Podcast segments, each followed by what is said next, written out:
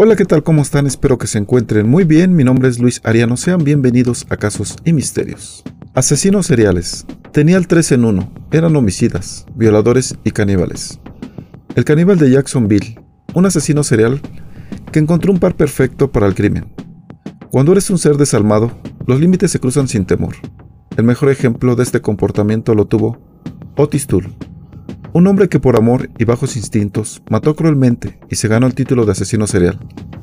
Los tres personajes principales de esta sangrienta saga, Henry Lucas, Otis Toole y Becky Powell, fueron tema de una película extraordinaria, el cual salió en Netflix. ¿Quieres saber más de esta historia? Entonces siéntate, ponte cómodo, abróchate el cinturón y acompáñame a ver todos los detalles de este dúo macabro.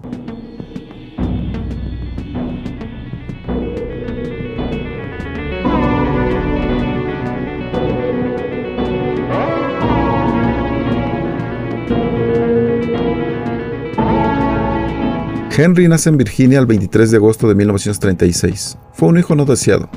Su madre prostituta le crió a palizas y continuas humillaciones. Es sin duda el asesino en serie más polémico de la historia del crimen americano. Fue condenado por 11 asesinatos, pero se sospecha que participó directamente en 157. Siendo niño, vio a su madre prostituirse y golpear a su padre, Anderson Lucas, un alcohólico al que le faltaban las piernas. Soportó que le vistieran como si fuera una niña, por supuesto, se crió desnutrido, sin atención y sin educación y valores. Sus primeras experiencias sexuales las mantuvo con animales a los que violaba para luego asesinarlos. En 1950, los padres tuvieron una discusión que terminó con la marcha del padre. Para cuando lo encontraron al día siguiente estaba muerto y congelado en el bosque. Henry no quiso quedarse a vivir solo con su madre y se marchó también. Pero como era joven y no sabía hacer nada, se dedicó a robar, a lo que le llevó a reformatorios y a la penitenciaria. En la cárcel tuvo sus primeras experiencias sexuales con hombres y cuando salió de ahí, en 1960, en el transcurso de una violenta disputa con su madre, Henry, preso de un ataque de ira, le propinó diversas puñaladas que acabaron con su vida y después violó el cadáver de su madre. Le detuvieron y le sentenciaron a prisión y cinco años de reclusión en un centro psiquiátrico. Ahí se le diagnosticó una psicopatía con desviaciones sexuales y sadismo. En 1970, y sin estar curado, abandonó la cárcel y se marchó a vivir a casa de su hermana y su cuñado. Estos estaban engañados respecto a su salud. Le creían curado. Henry Lee trató de no llamar demasiado la atención, pero mató al perro de la familia. Recordemos que violaba perros y ovejas, a las que degollaba durante la violación para aumentar su excitación. Más adelante se casó con una amiga de su hermana que tenía dos hijas. Ella trabajaba y él solía quedarse en casa con las niñas. Henry violaba a la mayor de 9 años y obligaba a mirar a la menor de 8 años. Un día, sin previo aviso, abandonó a la familia y se fue a recorrer el país.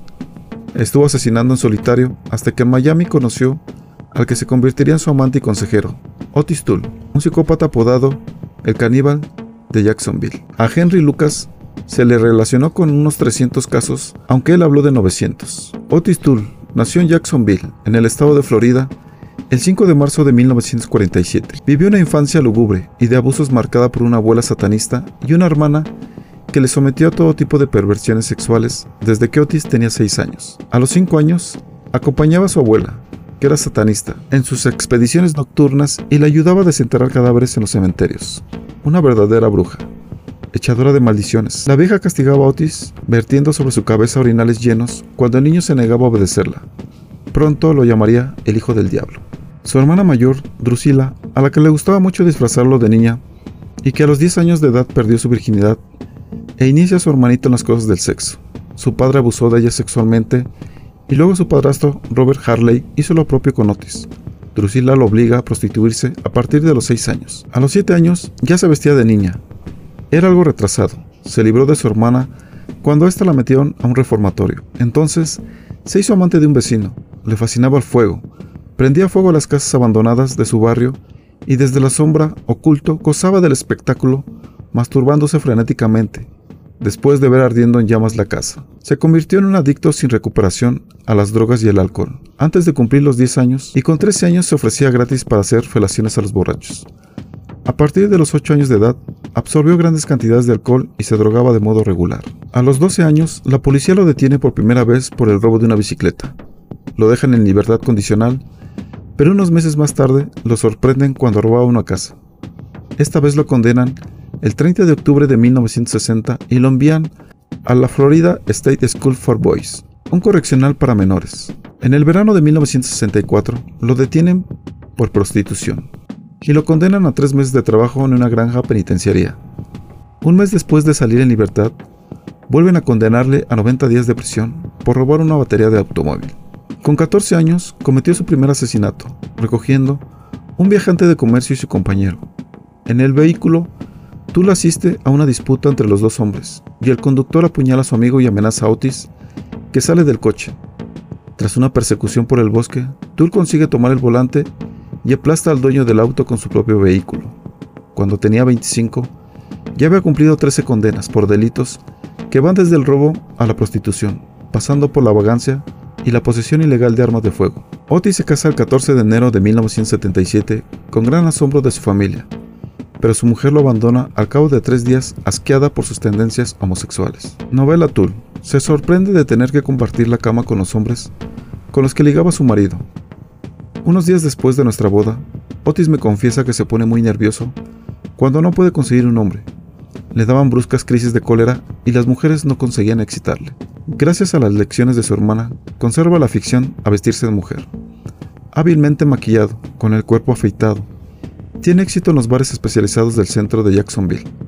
Durante un tiempo se inyectó hormonas para desarrollar el pecho y darse un aspecto más femenino. Años después, Otis se enamora de Henry Lucas, sin saber que ambos tenían la misma perversión necrofila y el asesinato. Un domingo de febrero de 1979, se lo lleva a su casa, lo lava y lo convierte en su amante.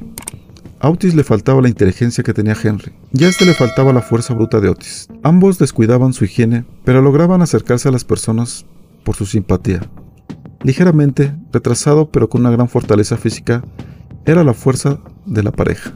El 2 de octubre de 1979, Sandra Mae de 34 años, sufre una avería en su coche, no lejos de Houston, en Texas. Los dos locos la recogen, la apuñalan más de 30 veces y entre los dos hombres violan varias veces su cadáver. El 1 de noviembre de 1979, se descubre el cuerpo desnudo de una muchacha no identificada, cuyo único signo distintivo son sus calcetines color naranja que le valen el apodo de Orange Socks. El cuerpo estaba debajo de un puente, no lejos de la 135. Murió estrangulada, pero no sufrió violencias sexuales. Juntos se dedicaron a asesinar y descuartizar por la autopista 135, repartiendo luego los trozos por todo el país, lo que hizo que la policía tuviera problemas para encontrar pistas. Henry Lucas violaba y asesinaba preferentemente mujeres, usando un cuchillo, y se dedicaba a los hombres y les disparaba. Ambos violaban a sus víctimas, después las asesinaban y descuartizaban, y después las volvían a violar. Otis no abandonó su piromanía, y juntos quemaron vivo a un anciano en su casa mientras observaban cómo pedía auxilio asomado a la ventana. Una sobrina de 15 años de Otis, que parecía tener 10 años, se unió a la pareja en sus andanzas. Llamaba a las puertas de las casas mostrando su inocente aspecto, y cuando se abrían las puertas, entraban de golpe los tres, se hizo novia de Henry y los problemas con Otis comenzaron, porque Henry, que quería comportarse como una persona normal, dejó de asesinar para dedicarse a su novia. Durante un tiempo incluso se dedicaron a cuidar de una anciana, pero Henry no aguantó mucho tiempo y decidieron volver a la carretera. Tras vivir en otro pueblo, la joven pidió a Henry que la llevara a ver a su familia Florida. Esto no le gustó a Henry, pero aún así aceptó. Hicieron autostop y surgió una discusión que terminó con la jovencita asesinada con el famoso cuchillo de Henry, directo al corazón. Una vez muerta la violó. Más adelante diría que aquel fue el mejor polvo con su chica. Después volvió a visitar a la anciana, que la chica y él estuvieron cuidando solo para asesinarla, y esta vez había pistas tras él. Al final fue detenido y terminó confesando no solo sus dos últimos crímenes, sino tantos otros de los que ni siquiera era sospechoso. Con Henry caía también Otis, que fue detenido y hasta confesó haber compartido algunos de los crímenes de su amante. A Otis le cayó cadena perpetua y murió finalmente en la cárcel, y a Henry, pena de muerte. Esta fue rechazada finalmente en 1988 y Henry siguió vivo en prisión con un cómputo de 11 asesinatos demostrados. De todos modos, creen que es responsable de 157 asesinatos, de los cuales 108 los cometió en compañía de Otis. Además de la crueldad de sus crímenes, los dos personajes confiesan otro hecho muy inquietante. Otis asegura tener relación con una secta satánica. Según unas declaraciones de Otis, al parecer, presentó a Lucas a una secta satánica, la mano de la muerte, para la cual los dos hombres cumplieron numerosas misiones. Secuestro de niños, sacrificios humanos víctimas para películas pornográficas duras Snoop Movies, en las cuales se mata en directo. Entre sus primeras víctimas conocidas hay una pareja de adolescentes, Rita Salazar y Kevin Kay, cuyo vehículo se encontró sin gasolina en la autopista 135. Hubo una época en que ganábamos dinero vendiendo a niños a México, que empleaban para películas porno. Otros los vendían directamente a gente rica. Teníamos una especie de altar y les rajábamos la garganta. Bebíamos la sangre y a veces cocíamos los cadáveres. A veces los nuevos miembros cortaban los cuerpos antes de violarlos. Y después violaban a los animales y los mataban.